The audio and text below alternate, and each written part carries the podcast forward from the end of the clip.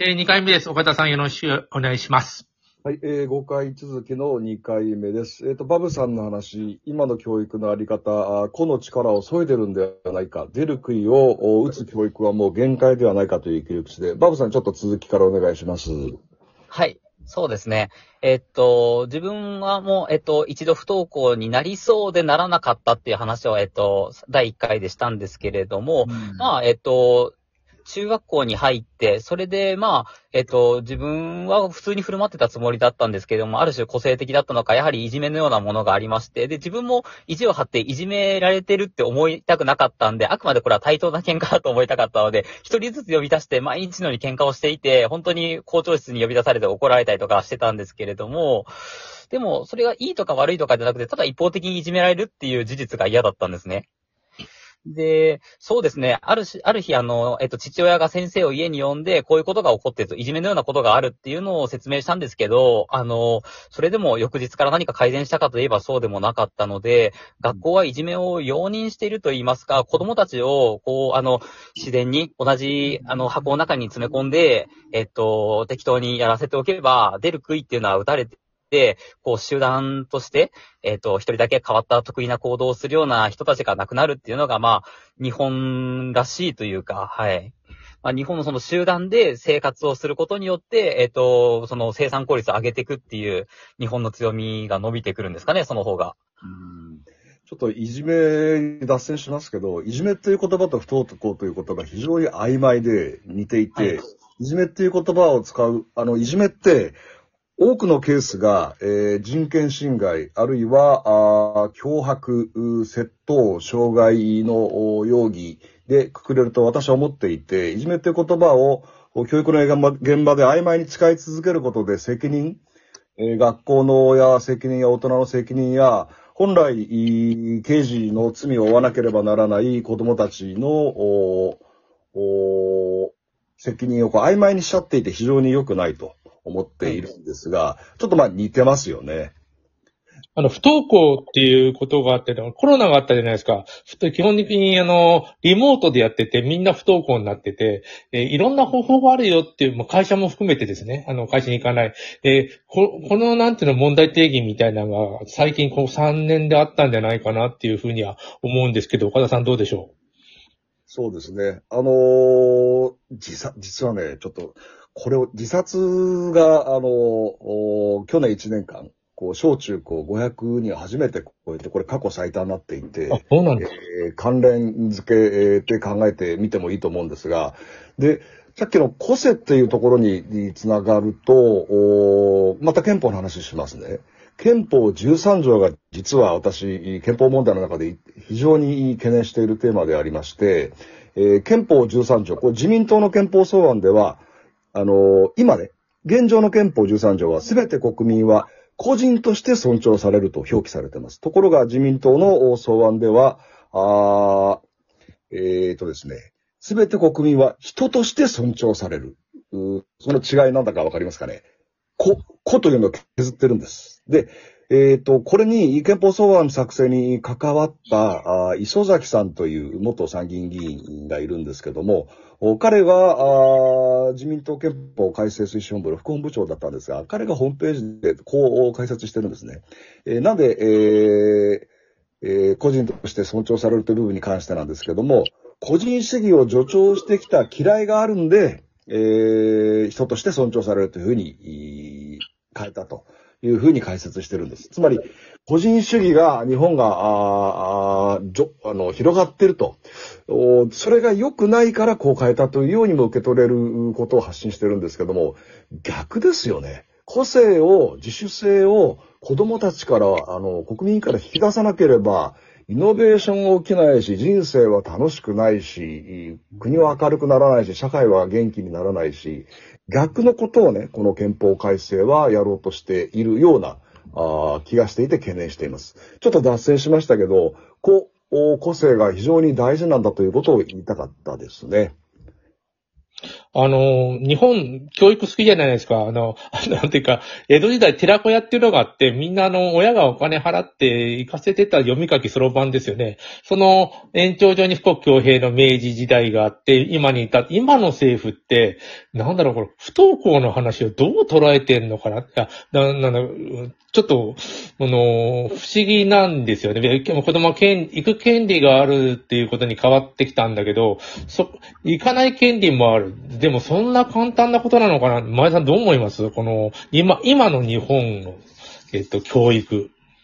そうだよね。行かない権利ってあると思うんだよね。あの、まあ、その今のね、教育制度、まあ中学校までは義務教育だからということになってるんだけども、あの、ま割とその不登校の子に対しては、あの、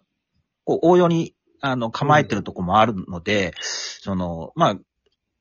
不登校になってても、一応卒業させますみたいな形にはなってるんですよね。あの、うちの子供が行ってた中学校でも、あの公立だったんだけども、えー一日も来なくてもなんか卒業してたりするので、まあ、ただ、あの、その子がどういう、その、学習したりとか、どういう日々を過ごしてるのかちょっとわからないんだけども、つまり、その、日本っていう社会が、その、ななんて言うんだろう、こう、はみ出してしまう？にうん。さっき、まあ、小川さんもなんかちょっと言ってたような、その、子としてのとかね、個人主義。まあ、個人主義っていうのは、もう多分、政府としてはわ、まあ、わちょっとわがままみたいな感じでニュアンスで捉えてるのかもしれないんだけども、これって、あの、第1回目で僕が言った、その、我慢を強いるっていうのは、一種その、こう政府だとか、大人の社会が、こう、支配するため、それを正当化するためのものっていうのはあるんだよね。だから、その我慢、我慢しなさい、我慢した方がいいよって言うんだけども、でも、あの、子供にとっては、じゃあ、あの、それが本当にためになってるのかどうかとか、あの、結局、その、バブちゃんも言ってた、多数、大多数の社会の基準に合わせなきゃいけないとか、いうことになると思うんですよね。だから、出る杭を持ってる人もいればいいし、あの、そうでない人もい、いいろんな多種多様な人がいるので、人それぞれなんですよね、人間って。で、えーロボットや AI とは全然違うとのが、そこ、そこが人間の、あの、特性なので、そこを、その、認めていく社会にしていかないと、あの、なんか住みづらくて、もうみんな、いや、この社会嫌だよねってなっちゃうと思うんですよね。なんで金太郎飴みたい、個性を削いだ方が政府としては都合がいいんですか、前田さん。いや、それはあの、どこの政府もそうだとは思うんですよね。あの、ルールに従って、あの、まあ支配したいんですよ。どこの政府も基本的には支配したいですよね。でも支配の、支配の根源には、その国民のこう福利とかってあるはずなんですけど、その福利は、どっちかというと、その、生活を楽しむとか自由でありたいっていうのが根源にあると思うんですけど、あんま自由にされて、好き勝手されても困るよねっていうのも多分あると思うので、そのバランスがうまくできてないと思うんだよね。でも、そっちの方に変わっていかざるを得ないと思いますよ、政治は。そうしないと、あの、みんな民主主義なんで、あの、そこに投票しなくなると思うんですよね。今、あの、こ高校行くのに偏差値60とか50とか70とか、えーそれに、えー達した人たちを入れていくっていうことになってるとは思うんですよ。で、偏差値70の子たちいっぱい集めて勉強させるの簡単ですよね。で、偏差値40とか40以下の人たちもいろんな人がいるわけじゃない。で、うんで、そこが多分大問題にもなってて、えーでも平成70の人で宮大工になりたいって言われても困るわけですよね。みんな大学。だからあの、支配するっていう言い方は強い言い方だけども、あの、大人たちが、あの、なんだ、統制しやすいですよね。同じ人たちを集めていくと。うん。うん、それはなんか違和感を感じる世の中になってきたのかなっていうふうに思います。どうですバブちゃん？うん。だと思いますね。もう本当に、うーん。いや、はみ出し物とかっていうのが、まあ、えっと、活躍する時代とか、まあ、風土だったらいいんですけど、うーん。まあ、そういう、えっと、まあ言ってる人たちも、その外の国を見て、なんかどっかで聞きかじったような感じで、それが体現できてないというか、うん。そんな感じはしますね。あその流れで、あの、今度憲法第26条っていうのはちょっと、あの、難しい話かもしれませんけど、もう一度噛み砕いてお伝えしたいんですけど、すべて国民や法律の定めるところにより、その能力に応じて等しく、等しく教育を受ける権利を有すると。子供たちは能力に応じて、どんな能力であっても、等しく教育を受けられるんだっていうことなんですね。で、能力っていうのをちょっと広く解釈してみると、まあ何がしかのハンデを持っていたり、何か疾患を持っていたり、いろんな能力があると。で、例えば、不登校っていう、まあ、あえて使いますけど、不登校。学校にく行く力が弱い、あるいは学校を選ばないという、それも能力、体質というふうに解釈すれば、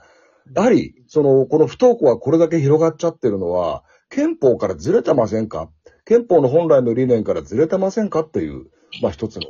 定義ですね。で、ついでに言いますと、その、これね、千葉県がね、画期的な条例を決めて、来月から、4月から施行するんですけど、不登校の子供を自治体が支援することを明記してるんですね。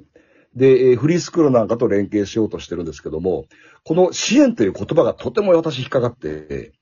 学校に来ないから、来ない子供、来ない、来れるようにする、あるいは来なくてもいいからフリースクールに行って、えーできるように支援するっていうのが、これ、行政、国、自治体が中心になって、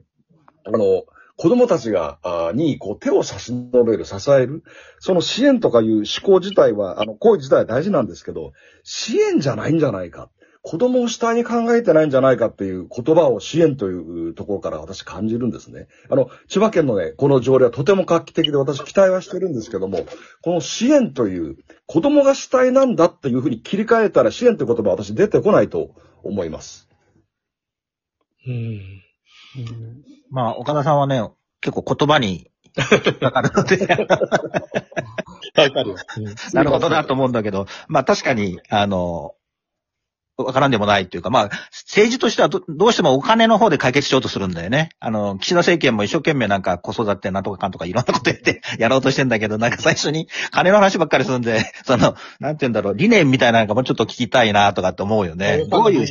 ね。うんどういう社会にしたいのかとか、そういうのを あの、言ってほしいよね。ここですようね。ん。明治政府わかりやすいよね。医者いっぱい作ろうとかさ。でも、そうだよね。わかんなくなってません、本当に。あ、もう終わりですね。あの、また3回目にどんどん、あの、行きましょうかさん。はい。えーはいそれでは続きます。